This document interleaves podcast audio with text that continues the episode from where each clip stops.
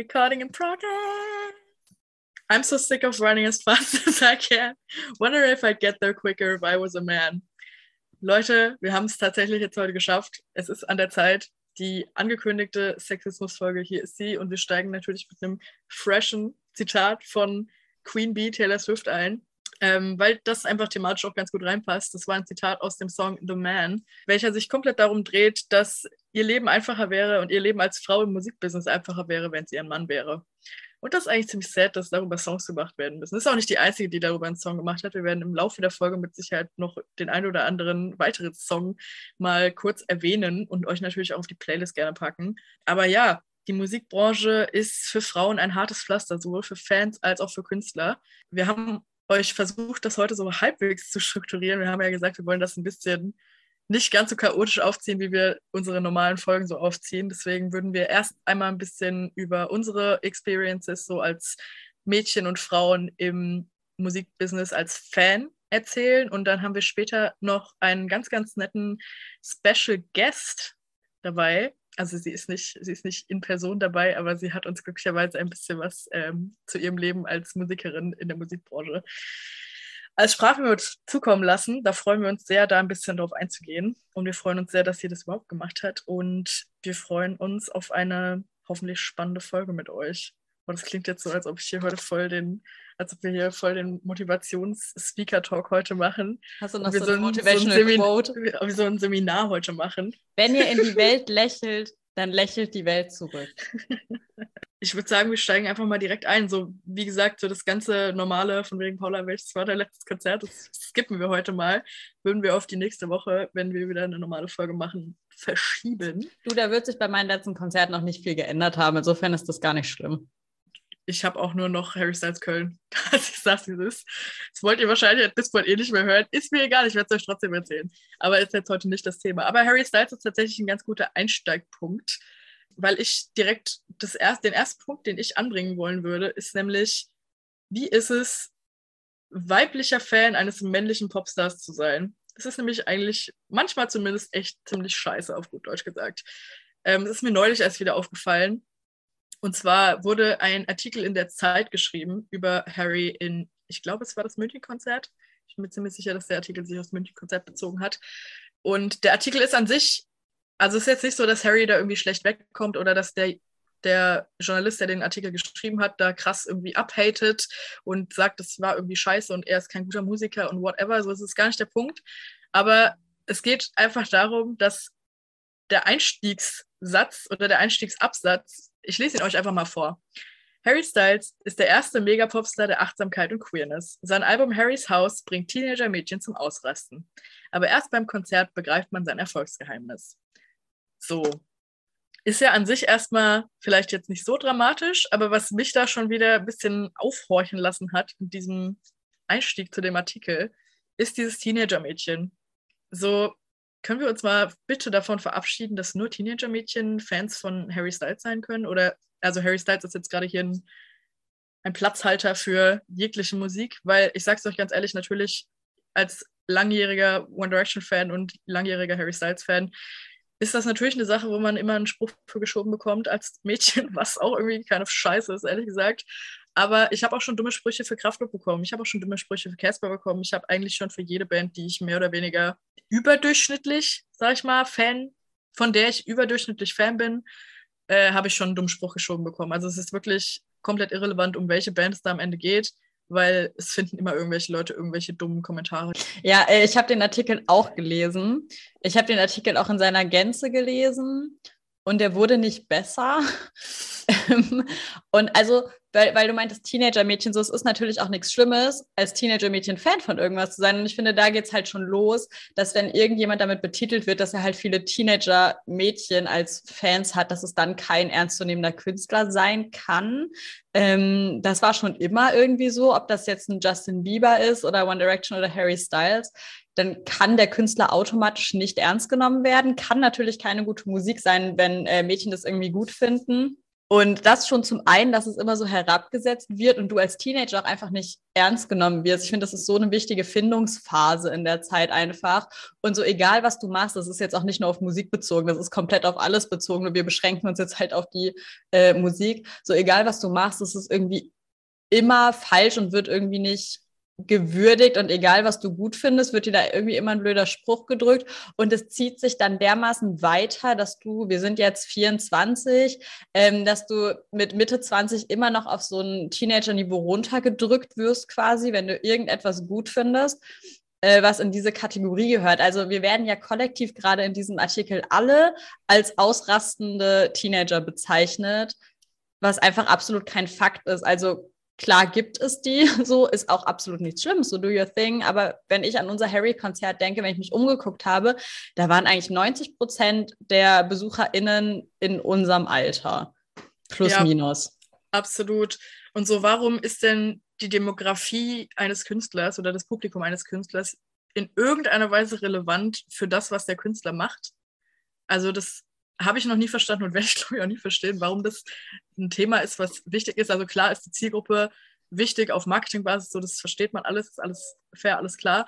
Aber so, warum ist es denn jetzt gerade für einen Artikel über das Konzert von Harry wichtig, zu sagen, dass er ganz viele Teenager-Fans hat? hat? Weil, wie gesagt, so, Paula war auf einem Harry-Konzert, ich war auf literarisch fünf Harry-Konzerten dieses Jahr. Ähm, und ich kann zu 100% sagen, dass da nicht nur Teenager hingehen, und ähm, auch nicht der Großteil der Leute 14-jährige Mädchen sind. Also es ist halt einfach kein Fakt. Und das ist so, warum muss direkt der, der literarisch der erste Satz, die Einleitung dieses Artikels, ist schon so, auch wenn es nur so unterbewusst ist, auch wenn es nicht so gemeint ist und so, wie gesagt, ich habe den, auch, den Artikel auch ganz gelesen.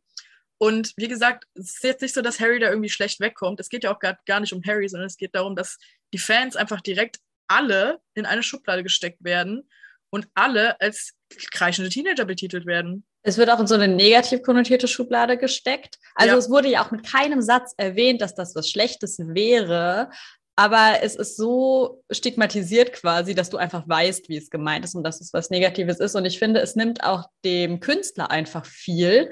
Also äh, geht jetzt hier hauptsächlich um die Fans und nicht um die Künstler. Aber weißt du, wenn das so der erste Satz ist, da weiß ich halt, dass weiß ich nicht, 50 Prozent der LeserInnen da schon nicht mehr weiterlesen. Ja. Und äh, weil du vorhin auch Casper erwähnt hast, ich finde, es wird auch häufig äh, einfach vergessen, dass Künstler auch einfach äh, ein großes Talent haben, weil immer nur auf diese Teenager-Mädchenschiene gegangen wird. Also ähm, Casper einfach ein krasser Rapper auch. So, der hat jetzt ja in seinen aktuellen Konzerten immer so einen Freestyle-Part gehabt, wo du dich nochmal dran erinnert hast, so der kann wirklich einfach richtig gut rappen. Und darauf geht niemand mehr in irgendwelchen Artikeln ein, weil der erste Satz immer sein muss, ja, und ich glaube, da gab es letztens tatsächlich auch so einen Casper-Artikel, über den ich mich sehr, sehr geärgert habe, den ich vielleicht gleich mal raussuchen kann, der so ähnlich war, dass Casper seine äh, weiblichen Fans zum Kreischen bringt und ähm, da wird halt mit keinem Satz mehr irgendetwas erwähnt, was diese Künstler wirklich gut können, weil immer als allererstes auf den weiblichen Fans rumgehackt wird. Ich suche gerade mal parallel diesen Artikel raus.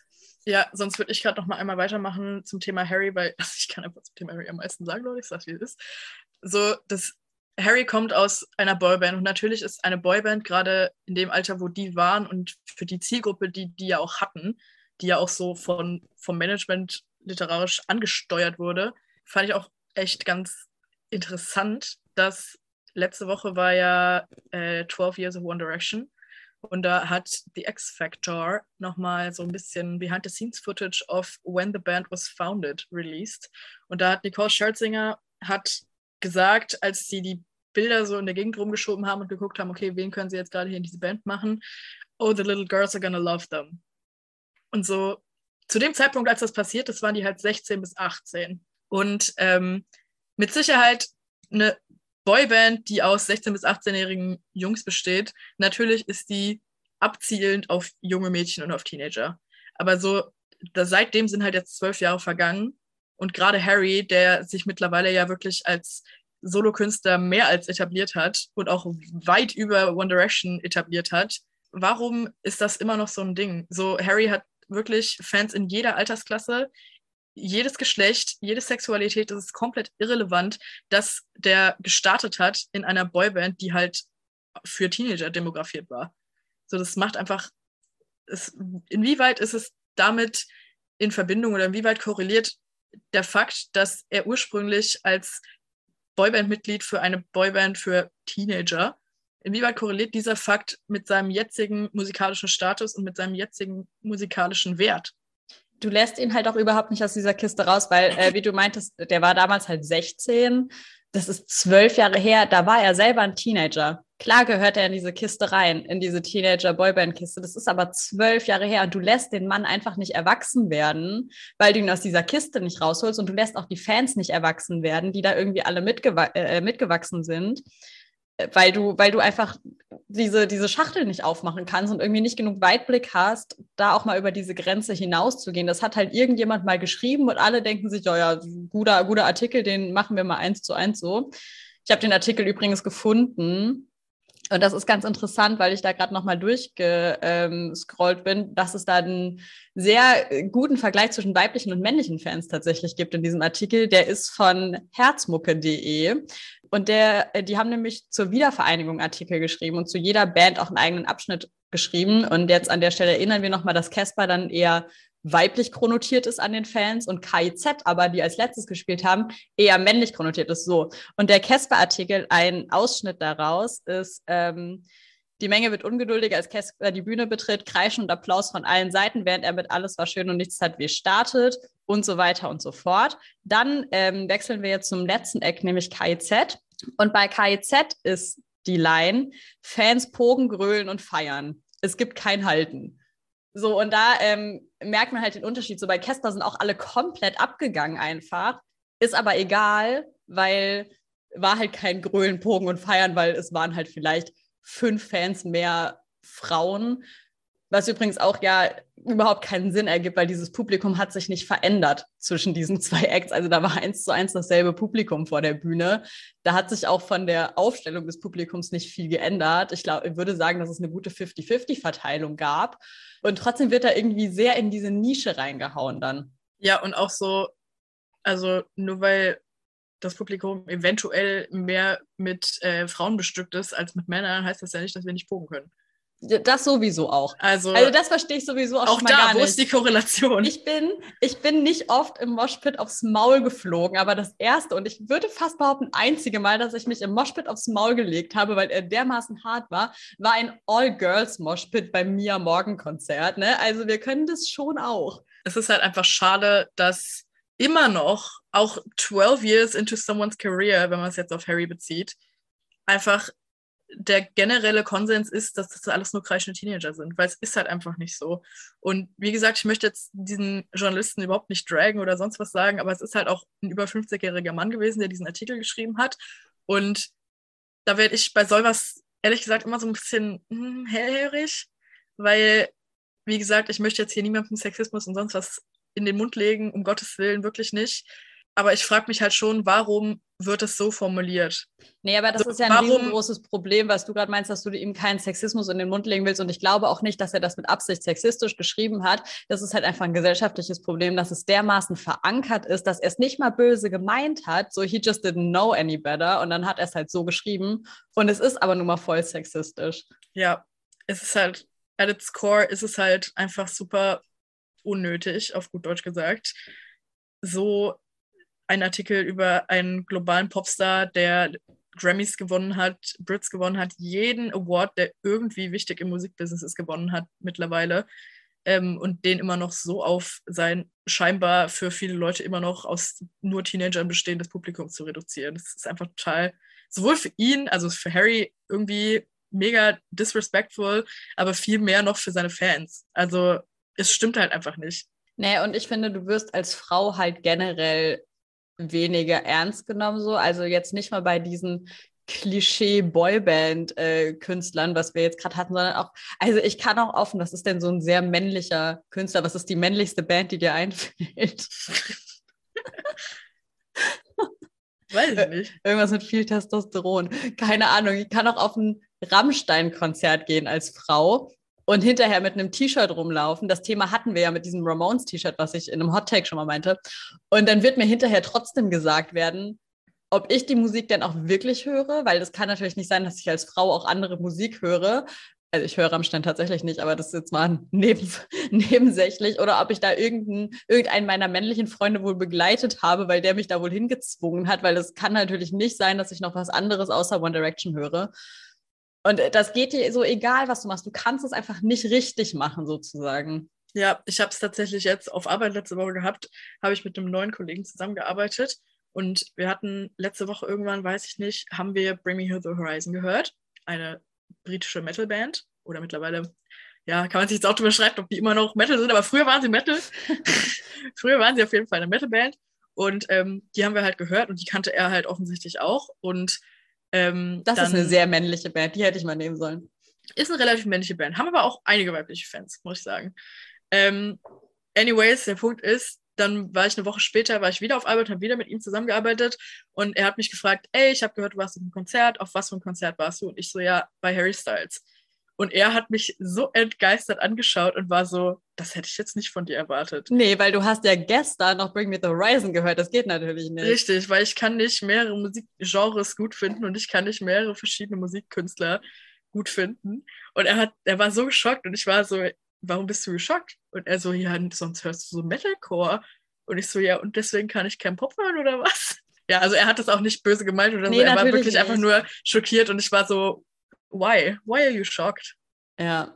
Aber das ist es halt wirklich. Also man kann sich in so vielen verschiedenen Genres bewegen einfach. Und keine Ahnung, ich höre von Pop bis Bring Me the Horizon dann irgendwie alles durch. Das ist ja auch schön, das ist irgendwie the beauty of it. Aber es geht nicht in die Köpfe der Leute rein, dass du beides kannst. Eben, so ich war alleine, so ich gehe seit Jahren regelmäßig zu Rock am Ring. Ich war dieses Jahr bei den Eagles, bei Elton John, aber ich war eben auch genauso bei Harry Styles oder bei Ed Sheeran. Also das eine schließt das andere ja nicht aus ich habe auch immer das Gefühl, dass ich mich für einige Künstler mehr rechtfertigen muss, sozusagen, als für andere. Also ich müsste mich niemals dafür rechtfertigen, dass ich bei den Eagles war, weil das findet jeder cool. Wenn ich aber, wenn mich jemand fragt, auf welchem Konzert ich jetzt war und ich sage, ich war bei Harry Styles und dann finden die auch noch raus, dass ich irgendwie in der zweiten Reihe stand, dann sehe ich halt förmlich, wie die Schublade aufgeht von, oh, die hat bestimmt 20 Stunden mhm. angestanden und mhm. ist komplett ausgerastet und hat es auch gewagt, ein Foto auf Instagram zu posten. Das muss heißen, sie hat die ganze Zeit das Handy in der Hand gehalten, weil sie auf ihr Leben nicht nicht mehr klarkam. Ähm, und da habe ich direkt das Gefühl, mich rechtfertigen zu müssen, was ich absolut nicht muss.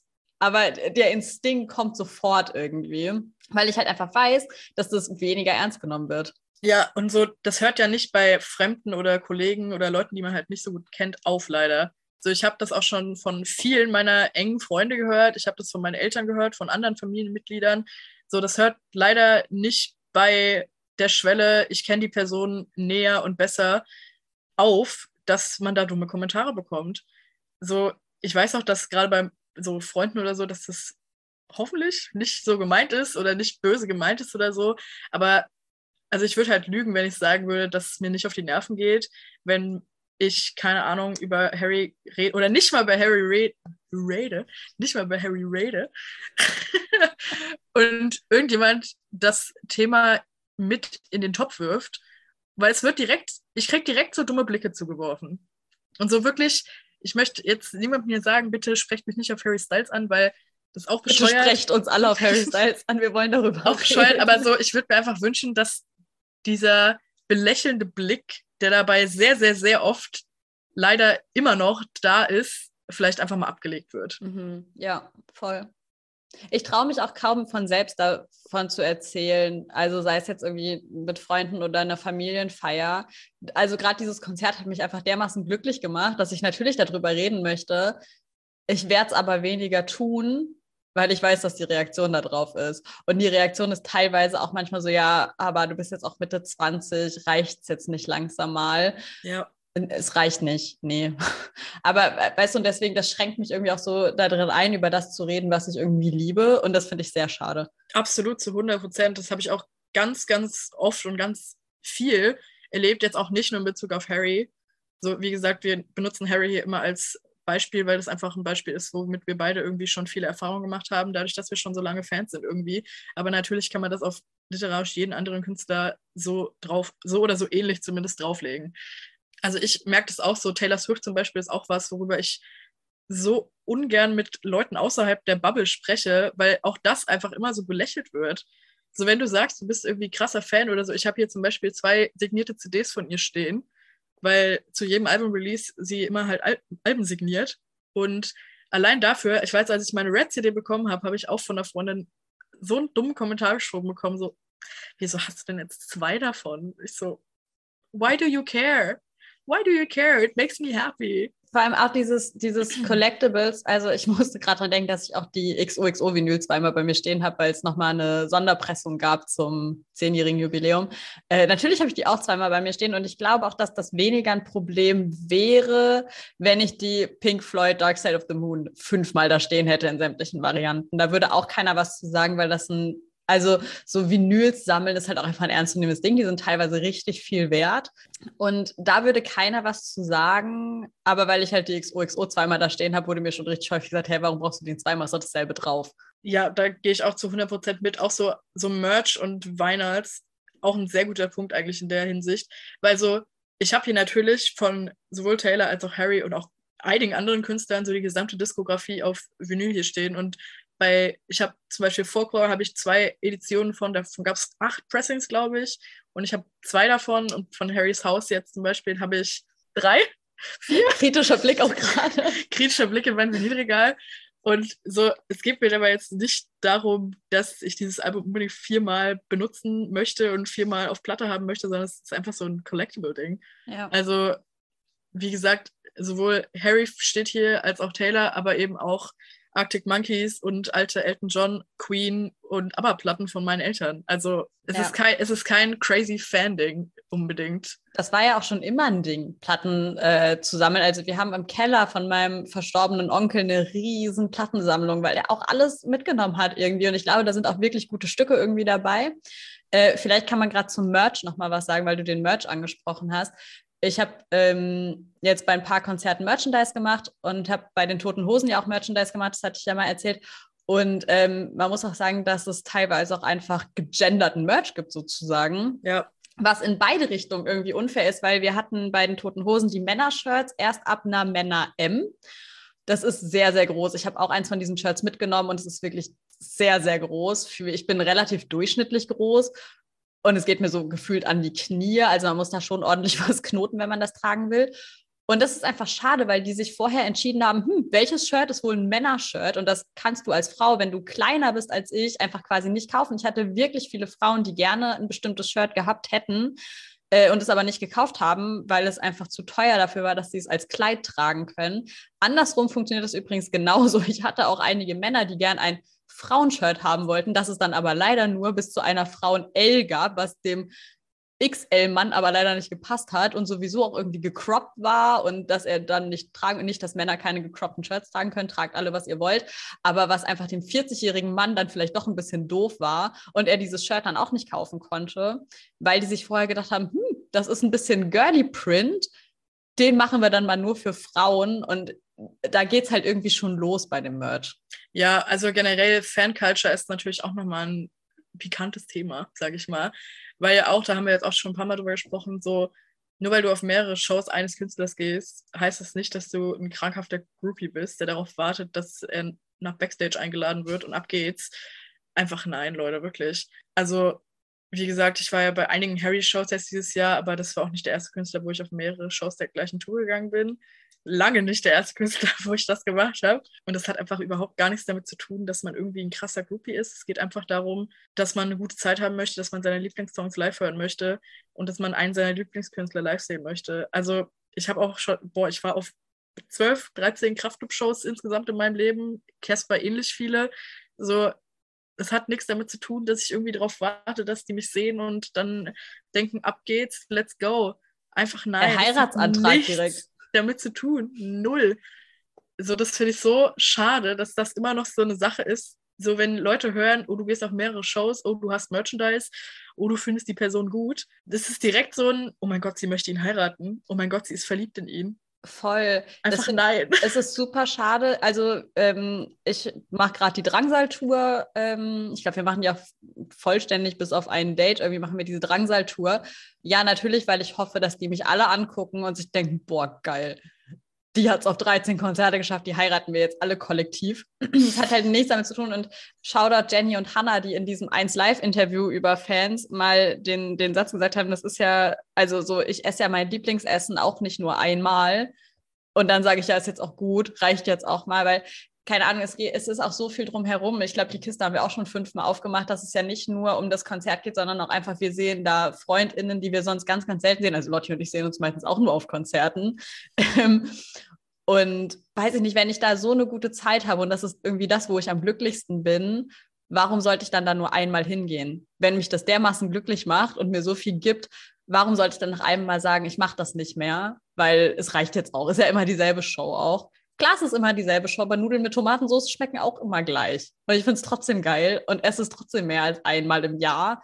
Und generell dieses Entitlement, dass man irgendwie immer meint, dazu was kommentieren zu müssen. Ja, warum ist, wie andere Leute ihre Zeit verbringen oder ihr Geld ausgeben oder wie sie glücklich sind, so krass euer Business?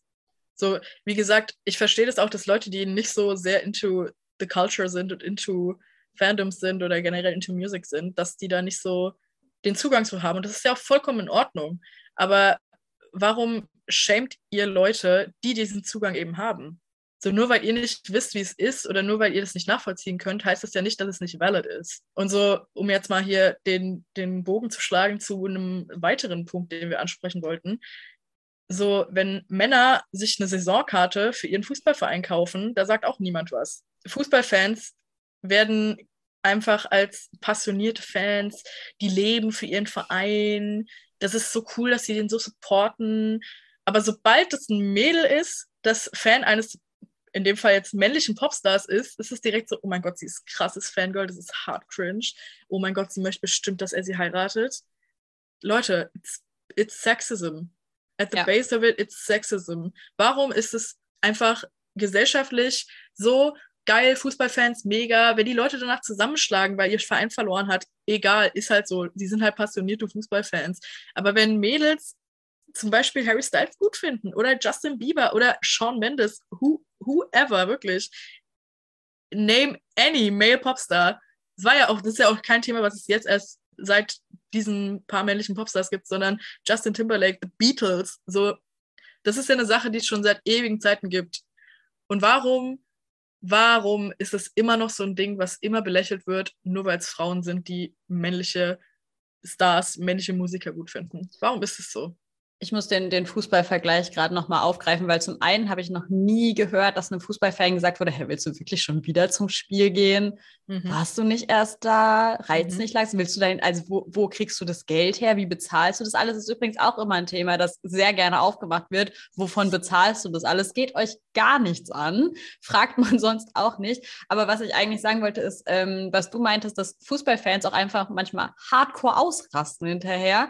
Ich glaube, du hattest mir geschrieben, als Frankfurt Frankfurt gespielt hat, dass es auch einfach so mehr oder weniger die Warnung gibt, so ja, bleibt halt vielleicht zu Hause, weil niemand weiß, wie dieses Spiel ausgehen wird und wie die Fans hinterher drauf sind und bewegt euch vielleicht nicht alleine durch die Stadt. Und so im Vergleich dazu, als wir für Harry gecued haben, lief irgendwann so ein Mädel durch die, durch die Gegend und hatte so einen Beutel dabei und war so, hey, ich habe Schlüsselanhänger gebastelt. Wollt ihr vielleicht einen Schlüsselanhänger haben? Ich habe den an meinem Schlüssel. Ich wollte dem Mädchen auch nochmal schreiben, weil ich das, ich freue mich jedes Mal, wenn ich meinen Schlüssel angucke, weil ich finde, das ist so ein ja, random Act süß. of Kindness. Irgendwie so, die kannte uns nicht, die kannte keinen von uns, sie hätte es nicht tun müssen. Ähm, und ich freue mich einfach darüber, dass sie irgendwie dachte, ich mache den Leuten eine gute Zeit und jeder ist glücklich und äh, keine Ahnung, da waren so Sticker dabei, die habe ich in meinem Handy. Ich habe diesen Schlüsselanhänger, freue mich jeden Tag, wenn ich angucke, weil es einfach so niedlich war. Und das ist einfach so ein guter Vibe dabei. Und auch dieses, was, das, was man ja immer auf TikTok sieht, dass die Leute bei den Harry-Konzerten einfach so eine riesen, äh, riesen Kette immer bilden und irgendwie durch die Gegend tanzen. Und jeder äh, freut sich da irgendwie mit jedem. Und warum wird das immer noch so belächelt, wenn die Leute dermaßen lieb zueinander sind und es so eine Community irgendwo auch ist? Aber es ist gar kein Problem, wenn Fußballfans halt literally das Feld stürmen und keine Security was dagegen unternehmen kann. Ja. Ähm, es gab auch als letztes Jahr, boah, was war WM, EM, Leute. I don't, I don't remember. Ich glaube EM, don't quote me on this. Ähm, als das in England war, und englische mhm. Fußballfans mhm. sind ja auch ähm, anders. Kind of intense. Und ähm, es gibt eine Statistik, die besagt, dass Domestic Violence um 50 Prozent ansteigt, wenn das englische Team verliert. Ja. Und also merkt ihr noch was?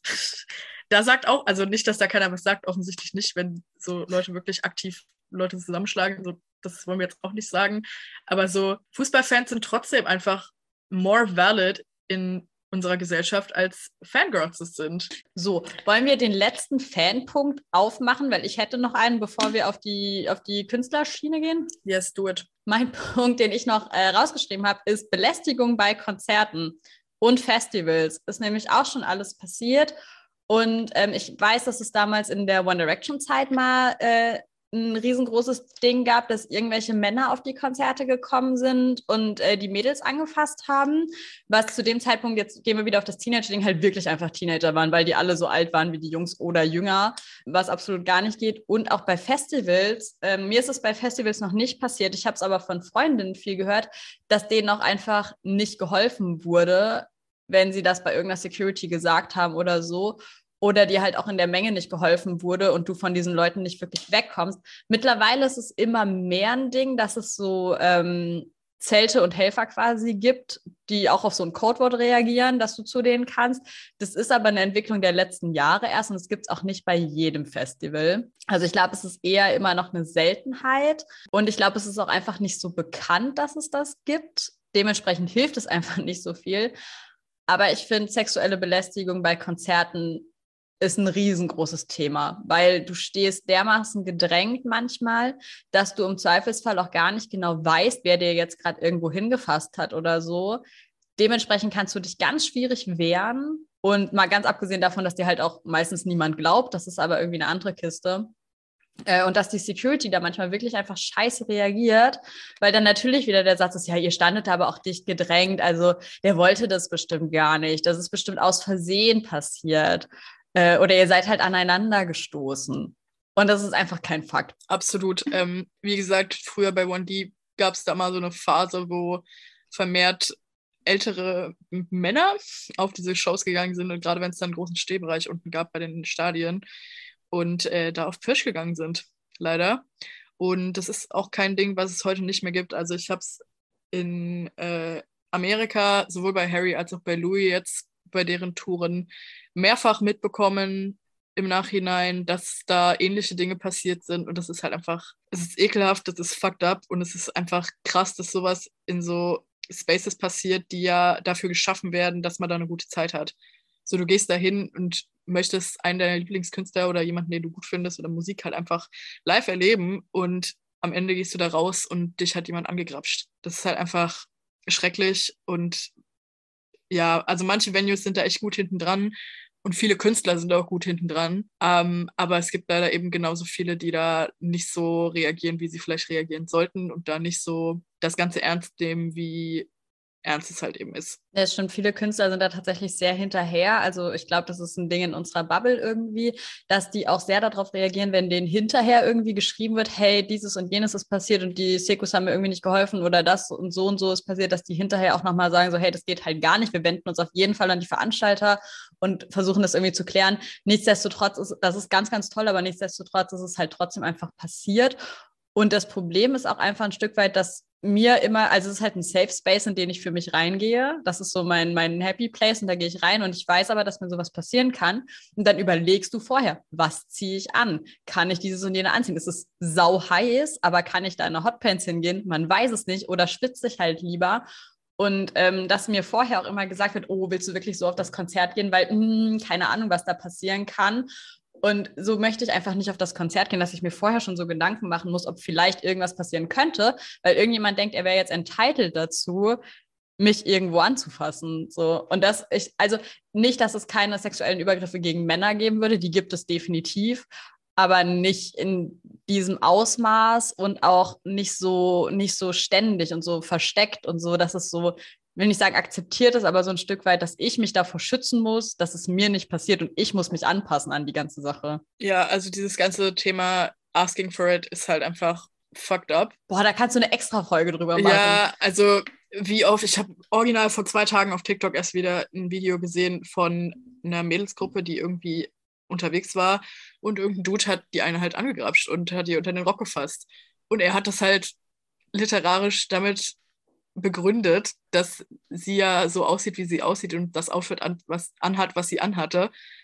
Und also Wahnsinn, wirklich einfach nur Naja, Wahnsinn. vor allem, Da das ist kann so ein auch gar, dummes. ohne Witz, da kann ich auch gar nichts zu sagen, weil das so nicht in mein Hirn reingeht, wie man so ekelhaft sein kann als Mensch. Naja, vor allem, also das wir müssen das gucken, das gehört eigentlich nicht so wirklich, das ist halt ein generelles Sexismusproblem und nicht ein spezifisches Ja, Musikproblem. wir driften hier gerade ein bisschen ab. aber sorry. wir müssen halt auch irgendwo gucken, dass es immer dieses Argument ist von, ja, ist halt ein Mann, der, wenn du so rumläufst, kann der sich halt nicht kontrollieren. Ich möchte kurz anmerken, ich, ich stehe halt auch auf Frauen so, aber ich habe auch noch nie eine Frau angeguckt und war so geil, die hat einen kurzen Rock an, der fasst sich erstmal irgendwo hin. So, und nein, die will halt einfach nur nicht schwitzen, weil es 40 Grad sind. Also, was Ja. geht mich das denn an?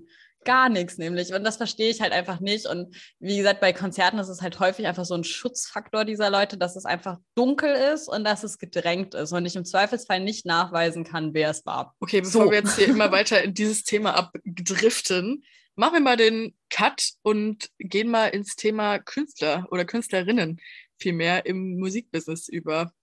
Ähm, das prominenteste Beispiel für eine Frau, die Opfer von Sexismus regelmäßig wird, also natürlich werden alle Frauen im Musikbusiness mehr oder weniger regelmäßig Opfer von Sexismus leider, aber ähm, ich würde jetzt mal Taylor Swift hier in, in den Raum stellen. Taylor Swift ist ja bei den meisten wahrscheinlich dafür bekannt, dass sie über jede Beziehung, die sie hatte, ein Album geschrieben hat und denjenigen, mit dem sie dann da mal zusammen war, mehr oder weniger gedragt hat. Und da würde ich mich einfach mal fragen, was machen denn 90 Prozent der männlichen Songwriter so in ihrem Daily Business? Was machen die? Einfach mal, einfach mal kurz nachdenken. Und da wird euch wahrscheinlich auffallen, dass die allermeisten von denen ebenfalls über vergangene Beziehungen sprechen. Aber es wird irgendwie nur Taylor Swift, also jetzt nicht nur Taylor Swift, also, ne? Ihr, ihr versteht, das ist hier gerade, ne? Ja. Es wird natürlich nicht nur Taylor Swift so ausgelegt, aber gerade Taylor Swift wird Taylor das Swift so ist jetzt das ausgelegt. neue Harry Styles in dieser Taylor Swift ist das, genau, genau. Ähm, Hailers, please calm down. Danke. ähm, also Taylor Swift wird das halt so ausgelegt, als ob sie eine krasse, einfach total auf Männer abgeht, die Männer ausnimmt und die dann eben so zerreißt und Leute, hä? Bruno Mars macht das genauso, Ed Sheeran macht das genauso, Justin Bieber macht das genauso, literarisch jeder männliche Songwriter macht das exakt genauso. Auch, auch Harry Styles hat es schon gemacht. Auch Harry Ach, Styles hat schon über Kraftklub seine machen das auch. Also Leute, das. Kraftclub, dein Lied. Hallo. Hallo. Also gut, das war auch ein bisschen problematisch, haben sie auch mittlerweile von jeglichen Streaming-Plattformen runtergenommen. Aber dein Lied ist jetzt ein extremes Ich Beispiel wollte gerade vielleicht sagen, das ist jetzt ja auch nicht das erste Beispiel. Also es ist ja irgendeine Nee. Nummer, ist, äh, ist genau dasselbe. Ja, genau. Da fallen mir jetzt 20 Songs irgendwie zu ein. Das ist ja irgendwo auch ein künstlerisches Mittel. Eben. also Es, es, geht, es gibt auch männliche Künstler, die das komplett mit Name-Dropping auch gemacht haben, wo du 100% weißt, um wen es gerade geht, weil der Name einfach drin vorkommt. Und das wird nicht so zerrissen wie ein Taylor Swift-Song. Ja, exakt. Zum Thema Taylor Swift äh, kann ich euch wirklich nur sehr die Netflix-Dokumentation Miss Americana dazu empfehlen, wenn ihr euch da ein bisschen für interessiert. Auch so, warum re-recordet sie gerade ihre gesamte Musik? Das ist jetzt ein bisschen zu krasser Deep Dive into Musikbusiness und what happened with Taylor Swift. Aber äh, falls es euch interessiert, kann ich euch das auf jeden Fall sehr ans Herz legen, wenn ihr mal die Karriere einer der wichtigsten Künstlerinnen unserer Zeit ein bisschen besser verstehen wollt. Ja, ich habe sie selber noch nicht geguckt, aber es ist, es ist, auf, der, es ist auf der Watchlist. Ke- Ich, äh, kennst du das? Ich bin, so, ich bin so der Mensch, der immer sagt, ja, ja, gucke ich und dann klicke ich das so auf die Watchlist und dann gucke ich nie wieder in diese Watchlist rein, weil ich muss halt leider zum 20. Mal Friends gucken, weil es mir nicht gut geht und ich dann halt das gucken muss, was ich immer gucke. Fake Swifty, Paula. Ja. Sag's einfach, wie es ist. Du bist Ja, Fake ich- Swifty. ja, ja es, tut, es tut mir leid.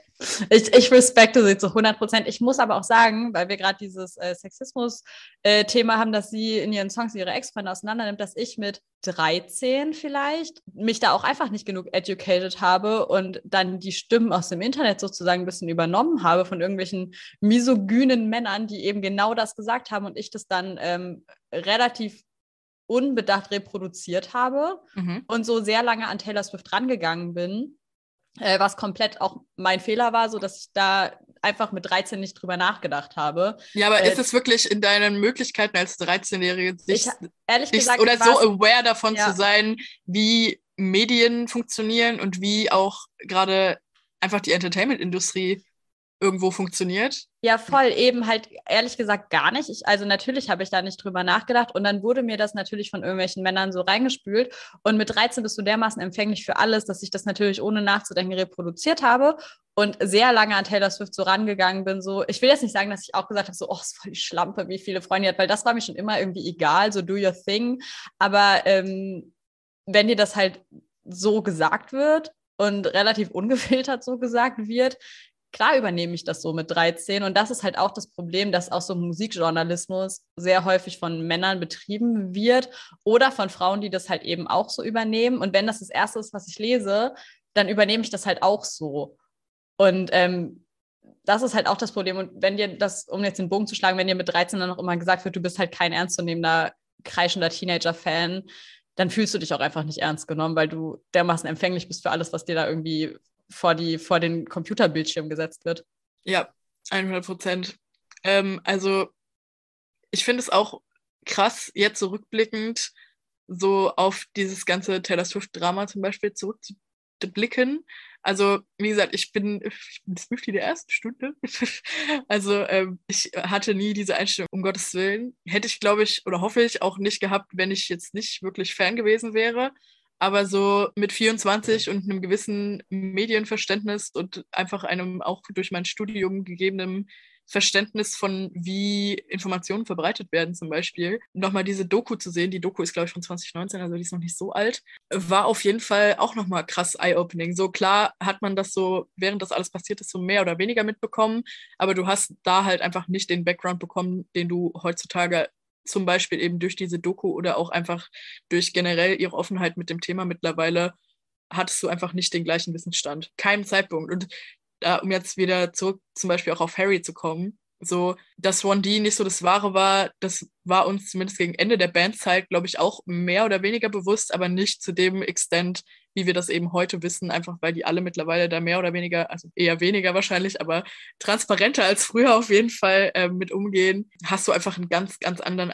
Blick und auch einen ganz anderen Zugang einfach, den du damals einfach noch gar nicht hattest und so. Da sind nur zehn Jahre dazwischen, aber so diese zehn Jahre sind halt wirklich krass in wie hat sich der Umgang mit diesen öffentlichen Persönlichkeiten ver verändert. Ja, und man muss dazu aber auch sagen, dass das halt einfach irgendwie das Glück unserer Bubble sozusagen ist, dass wir da jetzt im Internet dreimal richtig abgebogen sind und uns da irgendwie jetzt nochmal mit beschäftigt haben. Es hätte genauso gut sein können, wenn ich zwei andere Lebensentscheidungen getroffen hätte, dass ich immer noch da drin leben würde. So, ja, keine Ahnung, Taylor Swift nimmt irgendwie ihre ganzen Ex-Freunde auseinander, irgendwie uncool von ihr und äh, das erreicht dann ja auch nicht alle Leute. Und wenn mir das so früh gesagt wird, dann bilde ich mich da vielleicht doch einfach nicht weiter, weil es mich dann nicht mehr interessiert. Und ähm, ich habe häufig das Gefühl, dass wir in so einer relativ woken Bubble uns irgendwie bewegen, dass ich manchmal auch vergesse, dass das nicht überall so ist. Es ist halt einfach ein bisschen Glückssache, wo man sich da bewegt. Auf jeden Fall. Zum Thema nicht jeder bewegt sich in einer gleich transparenten Bubble, wie wir das tun. Also ich, wir möchten jetzt hier auch natürlich nicht sagen, dass wir alles wissen und dass alles, was Doch. wir irgendwie als Fakt oder als äh, Potential Knowledge irgendwie für uns so gewertet haben, dass das alles faktenbasiert und safe ist. Aber ich würde schon sagen, dass wir mittlerweile mehr oder weniger wissen, welchen Quellen kann man mehr oder weniger trauen und welchen eben gar nicht. Und ich kann einfach mal empfehlen, loggt euch mal auf Twitter ein und dann ähm, tun sich die Tiefen des Internets definitiv vor euch auf. Also nicht ja. jeder, auch wenn diese, auch wenn dieses Wissen, auch wenn diese Infos theoretisch für alle Leute zugänglich sind, heißt das nicht, dass alle diese nutzen. Kann ich euch sagen. Macht, macht mal einen Deep Dive into Stan Twitter. Es ist wirklich. Ja. Ich, ich, also ich habe, ich ertrage es nicht, wirklich. Ich bin da gar, also ich habe ja meinen Twitter-Account, den liebe ich auch sehr, der bewegt sich in der deutschen Bubble. Und dann habe ich noch einen Twitter-Account, der sich in der äh, weiß ich nicht, Harry Styles, One Direction, sonst was Bubble bewegt. Ich, ich ertrage es manchmal wirklich einfach nicht. Ich bin da ganz selten eingeloggt, weil da Leute Sachen reproduzieren, die sie sich halt einfach ausgedacht haben. Und so. dann kriegt das so 3000 Retweets. Also so, oh mein Gott, Leute, das hat er sich komplett einfach ausgedacht. Du kann, es ist irgendwie noch nicht allen Leuten klar, dass du ins Internet schreiben kannst, was du möchtest und es ja. niemand hintersteht, der das kontrolliert. Ja. Also beschäftigt euch da mal eine halbe Stunde lang irgendwie mit Twitter. Das ist wirklich äh, interessant. Ja, ist auf jeden Fall ein interessantes Thema. Ähm, aber zum Thema Women in Music haben wir, wie vorhin angekündigt, auch nochmal eine tatsächliche Stimme eine, und nicht eine nur reproduzierte Stimme, wie wir jetzt gerade von Taylor Swift hier hatten. Es oh, ist Taylor Swift, surprise. Es ist Taylor Swift, ja. Wir haben Taylor Swift schon im Interview geladen für ähm, den wichtigsten Musikpodcast der Welt. Bubblegosse? Ja. Nee, ähm, Paula, willst du mal was zu unserem Special Guest sagen? Ja, sehr gerne. Wir haben die ganz, ganz große Ehre, dass wir einen Special Guest haben können aus dem Musikbusiness, weil wir gesagt haben, wir können jetzt natürlich nur unsere Fanstimmen irgendwie seriös abgeben. Wir sind keine Musikerin, also zumindest nicht auf einem Level, was man irgendwie jetzt professionell machen würde. Ich bin Karaoke-Sängerin. Professionelle. Professionelle Karaoke-Sängerin. Caspar, wann sind wir im Vorprogramm dabei? Ich möchte die Frage nochmal stellen. Nee, ähm, genau, und dann haben wir uns an die liebe Mia Morgan gewandt die sehr viel Erfahrung mit dem Thema leider gesammelt hat. Einmal kurz den, den, die Vorstellung sozusagen machen. Mia Morgan ist eine Sängerin, Künstlerin, Texterin, Fotografin aus Kassel, die ähm, jetzt seit Jahren schon Musik macht ähm, und so ein bisschen den Sprung vor ein größeres Publikum geschafft hat vor ein paar Jahren, ähm, nachdem sie beim Zurück zu Hause Festival bei Casper auftreten durfte. Und in unserer Bubble ist das schon eine sehr große Künstlerin geworden, eine sehr, sehr gute Künstlerin, die jetzt ihr erstes Album auch rausgebracht hat. Genau, und dann haben wir uns gedacht, Mia ist diejenige, die richtig viel Erfahrung schon gesammelt hat mit Sexismus in der Musikbranche, die auch immer wieder darüber redet. Und dann haben wir einfach mal angefragt, ob sie vielleicht kurz etwas dazu sagen möchte. Und das hat sie glücklicherweise getan. Und deswegen würde ich sagen, wir hören uns an, was Mia dazu zu sagen hat. Und vielleicht haben wir dann auch noch was dazu zu sagen. Die Frage, wie es als Frau in der Musikbranche ist, wird mir sehr oft gestellt und at this point könnte ich eine oder sogar zwei Stunden darüber reden, weil diese Erfahrung, eine Frau in diesem Business zu sein, eine sehr facettenreiche ist. Und es gibt sehr, sehr viele positive Aspekte, aber es gibt eben auch negative Aspekte.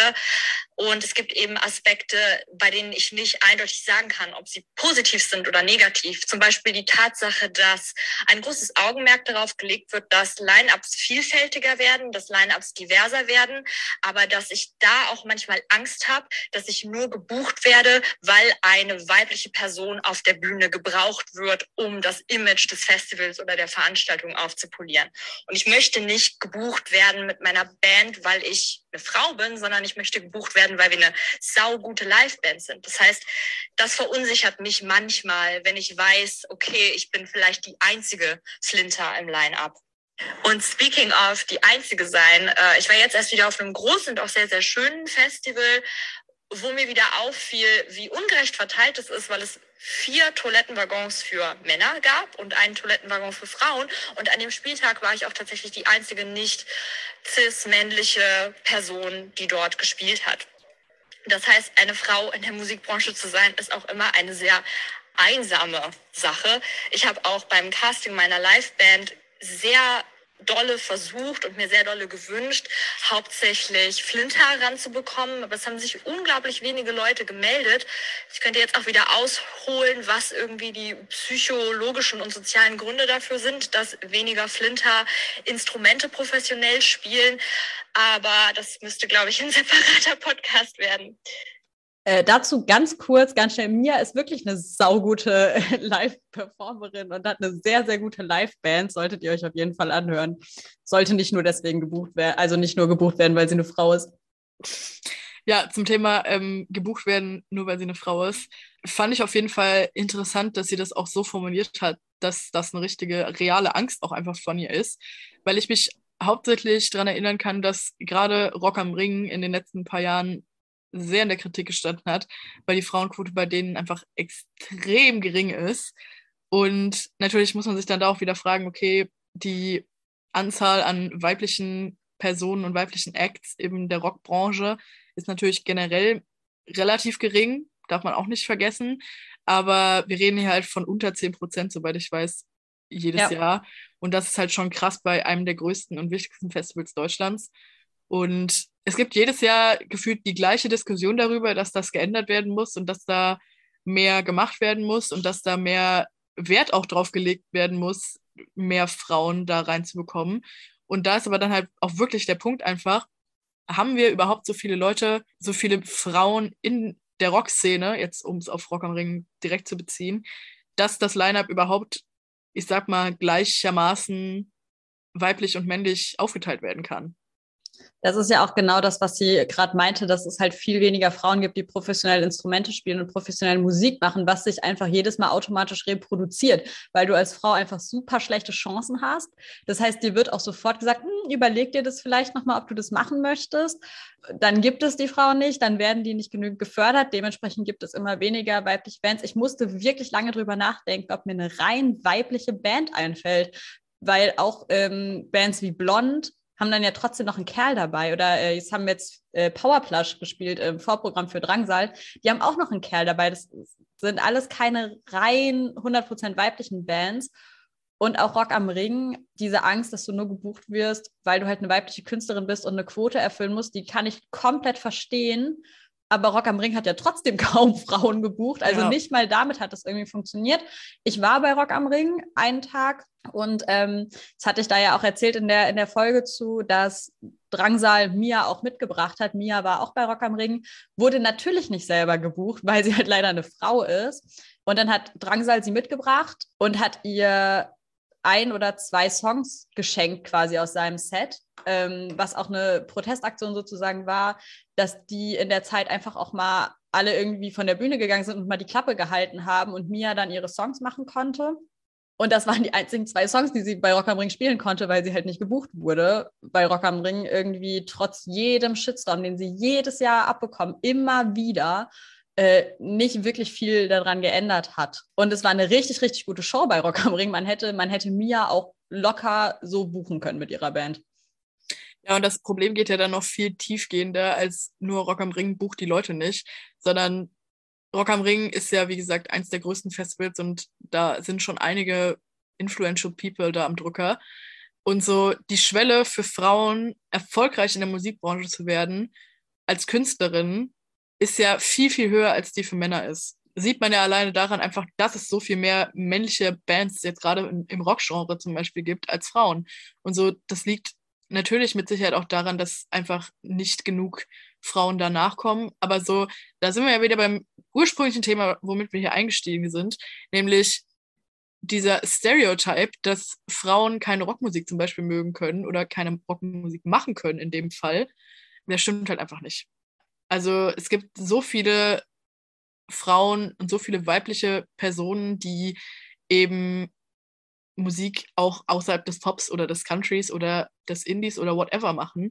Das ist einfach kein Fakt, dass es da so wenig Nachschub gibt. Einfach die Schwelle ist so gering, so die Schwelle ist so die Schwelle ist so viel höher für Frauen überhaupt an den Punkt zu kommen, wo sie für ein Festival wie Rock am Ring gebucht werden können. Und das ist ja am Ende das grundlegende Problem. Also ich möchte jetzt Rock am Ring hier nicht komplett aus der Verantwortung ziehen, weil die könnten auch mehr machen, so ist jetzt nicht. Aber das Problem geht einfach noch viel tiefer als nur dieses, oh mein Gott, Rock am Ring bucht nicht. Ja, es ist ja auch nicht nur Rock am Ring, es bezieht sich eigentlich auf jedes Festival. Nur Rock am Ring steht jetzt halt besonders in der Kritik, weil es so ein riesengroßes Festival ist. Aber die Förderung ist irgendwie auch nicht da. Also jetzt mal abgesehen davon, dass es halt weniger weibliche Rockbands gibt, ist die Förderung auch einfach nicht wirklich da. Und ich glaube, dass wenn man ähm, schon früh anfangen würde und zum Beispiel nicht Mädchen in der Schule schon erzählen würde, das ist nichts für dich, geht ja bei Sachen nur, es gibt Studien darüber, dass äh, Mädchen halt in Mathe schlechter sind, weil denen von Anfang an gesagt wird, ja, du kannst Mathe nicht so gut, du bist halt ein Mädchen. Wurde mir auch häufig gesagt mit dem Resultat, dass ich mich irgendwann einfach nicht mehr angestrengt habe, weil ich gedacht habe, ich kann es eh nicht. Und es stimmt halt einfach nicht. Und es ist in Musik was ähnliches. Die wird direkt gesagt, lass die E-Gitarre mal lieber liegen. Das ist irgendwie nichts für dich. Willst du nicht ein bisschen Klavier spielen?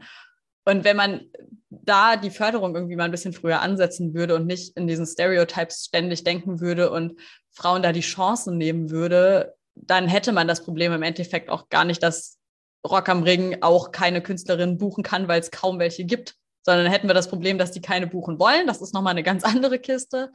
Ähm, aber man könnte die Förderung auf jeden Fall ein bisschen besser gestalten. Und wie Mia ja auch meinte, dass sie, ähm, die hat ein sehr langes Casting betrieben für ihre, Boy, äh, für ihre Boyband, ja. Mia hat ein äh, sehr langes Casting betrieben für ihre Liveband. Das hat sie auch mit Aufrufen auf Instagram gemacht. Also hätte sich theoretisch jeder melden können. Und dass sie ja auch wirklich Probleme hatte, irgendwas zu finden, was nicht cis-männlich ist. In der Band sind auch viele cis-Männer jetzt in ihrer Liveband. Eine sehr, sehr, sehr gute Liveband, aber da haben sich einfach nicht viele Frauen gemeldet. Jedenfalls ist es im Großen und Ganzen relativ ernüchternd.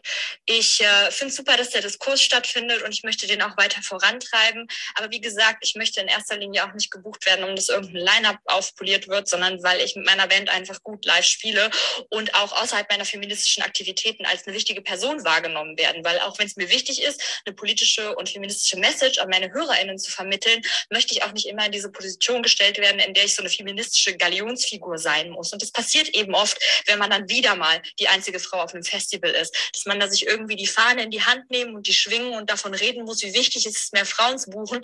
Und dann passiert wieder nichts. Ich finde das auch ein ganz wichtiger Punkt, den wir ja jetzt quasi auch wieder ein bisschen gefördert haben, indem wir gesagt haben, hey Mia, magst du nicht was zum Sexismus in der Musikbranche sagen? Und du wirst immer dazu gezwungen, irgendwie eine Vorreiterposition zu sein und eine Vorbildfunktion zu sein und immer was dazu zu sagen. Und im Endeffekt bist du als Frau in der Musikbranche aber nicht dafür verantwortlich, Aufklärung zu betreiben. Das ist nicht dein Job. Das musst du nicht alleine machen. Da hängen alle Leute mit drin, dass die sich mal an die eigene Nase fassen und mal gucken, okay, wo findet der Sexismus hier statt? Aber im Endeffekt wirst du als Frau halt immer gezwungen, was dazu zu sagen. Das ist ja bei uns genauso. Wir haben jetzt nicht irgendeinen männlichen Künstler gefragt, natürlich, ob der was dazu sagen kann, sondern wir haben die Person gefragt, die uns als allererstes eingefallen ist, als wir über starke Frauen in der Musikbranche nachgedacht haben. Und sie damit ja auch wieder in die Position gedrängt, ob sie nicht mal was dazu sagen kann. Und irgendwie bist du dann immer in so einer Rechtfertigungsposition. Du musst immer allen Leuten erklären, was hier gerade nicht gut läuft. Und im Endeffekt sollte das aber einfach nicht der Job von einzelnen Personen sein. Das Ding ist ja, es ist ja auch nicht der Job von einer einzelnen Person. Aber sobald du halt jemand bist, der dazu mal was gesagt hat oder da sich regelmäßig zu äußert und der auch bekanntermaßen dazu steht, sich für Feminismus einzusetzen, bist du halt direkt irgendwie so eine Anlaufstelle dafür. Und so auf der einen Seite ist es natürlich auch gut, weil es ja auch wichtig ist, gerade mit den Betroffenen von Sexismus in der Musikbranche damit in den Dialog zu gehen. Aber so irgendwann reicht halt das mit den Betroffenen drüber reden nicht mehr. Irgendwann muss halt dann mal was passieren. Irgendwann muss das dann halt mal mehr Wellen schlagen, als nur immer mit der gleichen Person darüber zu reden. Ja, voll. Ich glaube, ich habe zu diesem Endstatement nicht mehr viel zu sagen. Äh, ja, es war ein gutes Endstatement wir sind sehr dankbar, dass Mia sich die Zeit genommen hat, da was zu, zu sagen, dass wir unsere Fanperspektive noch mal ein bisschen erweitern konnten und noch ein paar Einblicke bekommen haben. Ja, vielen, vielen Dank. Ja, ich glaube, das ist ein ganz guter Punkt, um jetzt hier mal einen Schlussstrich zu setzen. Ist natürlich nicht alles, was man zu dem Thema sagen kann und wir könnten mit Sicherheit jetzt hier auch noch drei Stunden weiterlabern. Aber ähm, das werden wir sowohl uns als auch euch ersparen. Unsere weiblichen Hörer, wenn ihr selber auch schon Erfahrungen mit Sexismus als Fan oder in der Branche gemacht habt, gerne in unsere DMs sliden. Wir haben auf jeden Fall Bock, da nächste Folge noch mal ein bisschen Follow-up drauf zu machen. Also wenn ihr da was habt, was ihr dazu sagen wollt, gerne. Wir freuen uns auf eure Nachrichten. Und ansonsten vielen Dank fürs Zuhören, vielen Dank für eure Geduld und äh, fürs Warten auf diese Folge. Wir haben es ja ein paar Mal an, angesprochen und dann noch ein paar Mal verschieben müssen. Wir hoffen, euch hat es ein bisschen gefallen. Ich hoffe, dass euch ein bisschen Einblicke von uns präsentiert wurden, die vielleicht nicht allen von euch so bewusst waren oder zugänglich waren. Und dann würde ich sagen, hören wir uns nächste Woche wieder in alter Frische. Vielen Dank für, fürs Zuhören und wir hoffen natürlich auch ein bisschen, dass wir jetzt nicht wieder nur die weiblichen Fans erreicht haben, die das alles am eigenen Leib schon durchgemacht haben, sondern vielleicht auch generell ein bisschen was anstoßen konnten. Im Endeffekt ist vieles davon unsere Sichtweise, aber die ja auch erweitert wurde durch viele andere weibliche Fans, wo man schon für mehr Personen als nur uns zwei sprechen kann.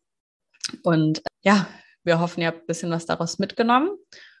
Und ja, ich würde sagen, dann hören wir uns nächste Woche wieder mit einer normalen Folge sozusagen. Bis dann.